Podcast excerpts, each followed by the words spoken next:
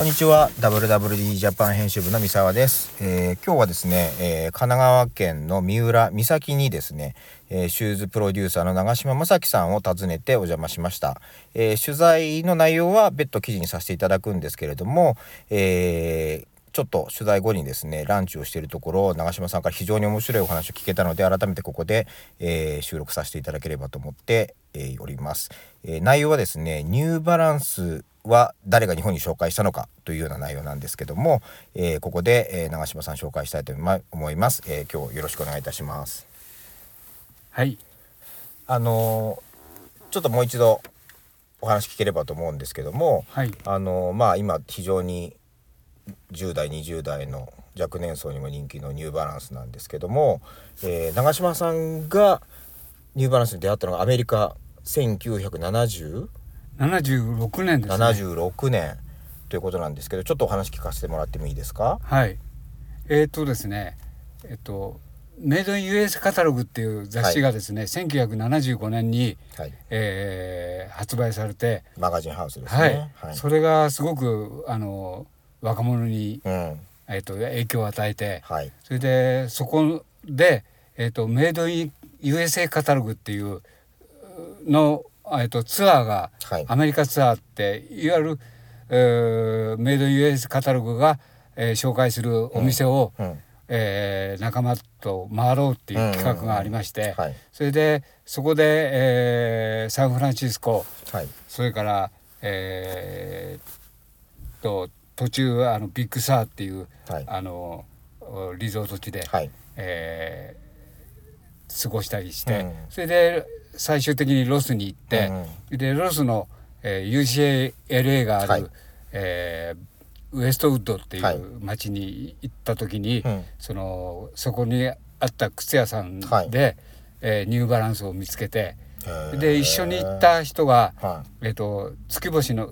神戸月星の、はい。はい。えー、とゲームムーンスターですね。そはい。そうです。それの、えー、真壁さんっていう人と、うんうんうん。えー桃瀬って桃ちゃんって僕たちはい呼んでるんですけど、彼があのそのツアーに参加していて、はい。それで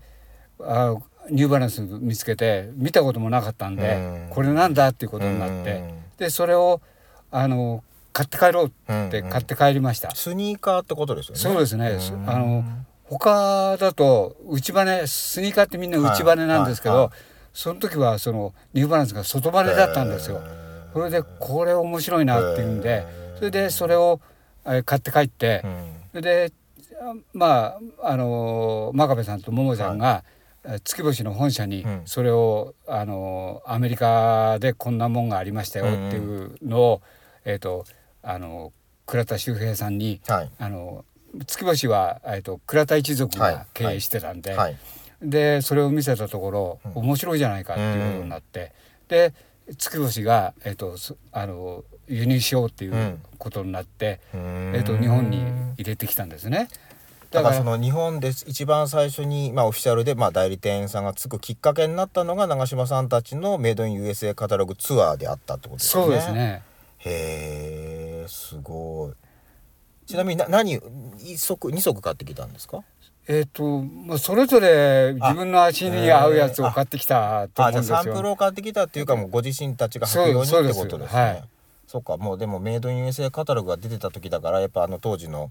なんか西海岸のヘルシーでスポーティーな、まあ、ローラースケート履くみたいな、はいああいうカルチャーの流れだからもうファッション的にはジーパンにスニューバランスのスニーカーを合わせるみたいなのはもうあアメリカだとありえたってことですね。そうですね。でもともとその頃はなんかあのナイキもそうだったんですけど、あのジョギングブームだったんですよね。それでそのジョギングのえっ、とスニーカーがあのたくさん出てきましたね。あのナイキはじめブルックスだとうんか、はい。あのエトニックだとか、ええ。結構そういうぶ新しいブランドがいっぱいあったんですけど、そのニューバランスだけはちょっとあの形が違ってたんでデザインが。今の形今の、まあ、要するにニューバランスもいろんなタイプいろんなラインがありますけど、まあ、クラシックな1300とか1400とかあの辺の感じに近かったんですかね当時買ってきたものっていうのは。うん今のやつだと見たことないようなやつだったんですね。も。もっとこう速く走るみたいな、えっと競競技用の。内バネが主流だったんですけど、うんうんそあのその頃はその外バネだったんですよ。色とかどんなだったんでねやっぱりネイビーとグレーのコンビネーションまあ、クラシックなやつだったんですね、はいえ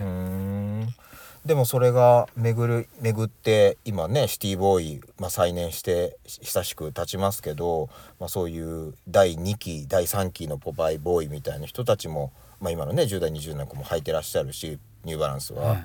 もうなんか割と大人が大人カジュアルの足元は割ともうスニーカーだったりニューバランスみたいなところもあるじゃないですか,、からそれのきっかけを作ったのが長嶋さんたちのその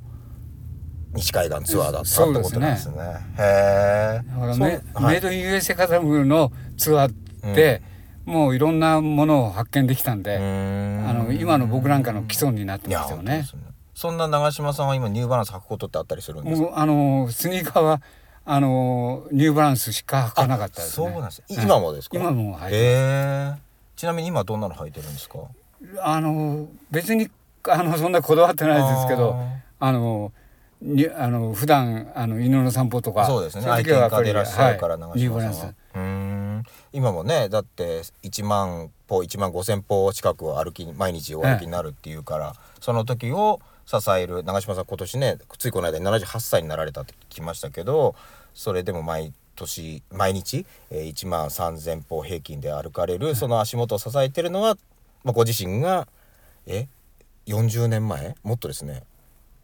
75年ですから。うんそうですよね。24年ですから、うんうん。50年前、半世紀前にご自身が見つけてきたものに支えられてるっていう不思議な ね縁というか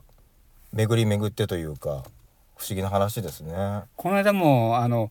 えーっとインスタグラムに載せたんですけど、うんはい。あの古いあのスニーカーあの、ニューバランスが出てきて、でそれを今でもあの履いてんですけど、そうなんですね、すごい。そんなあの僕自身もそれなりにこの仕事やってるつもりですけれども初めて聞くニューバランスの日本への伝来物語でございました。えー今日は、えーシューズプロデューサーの長嶋正樹さんに、えー50年前半世紀前のそんなエピソードの一端をお話しいただきましたありがとうございましたありがとうございます。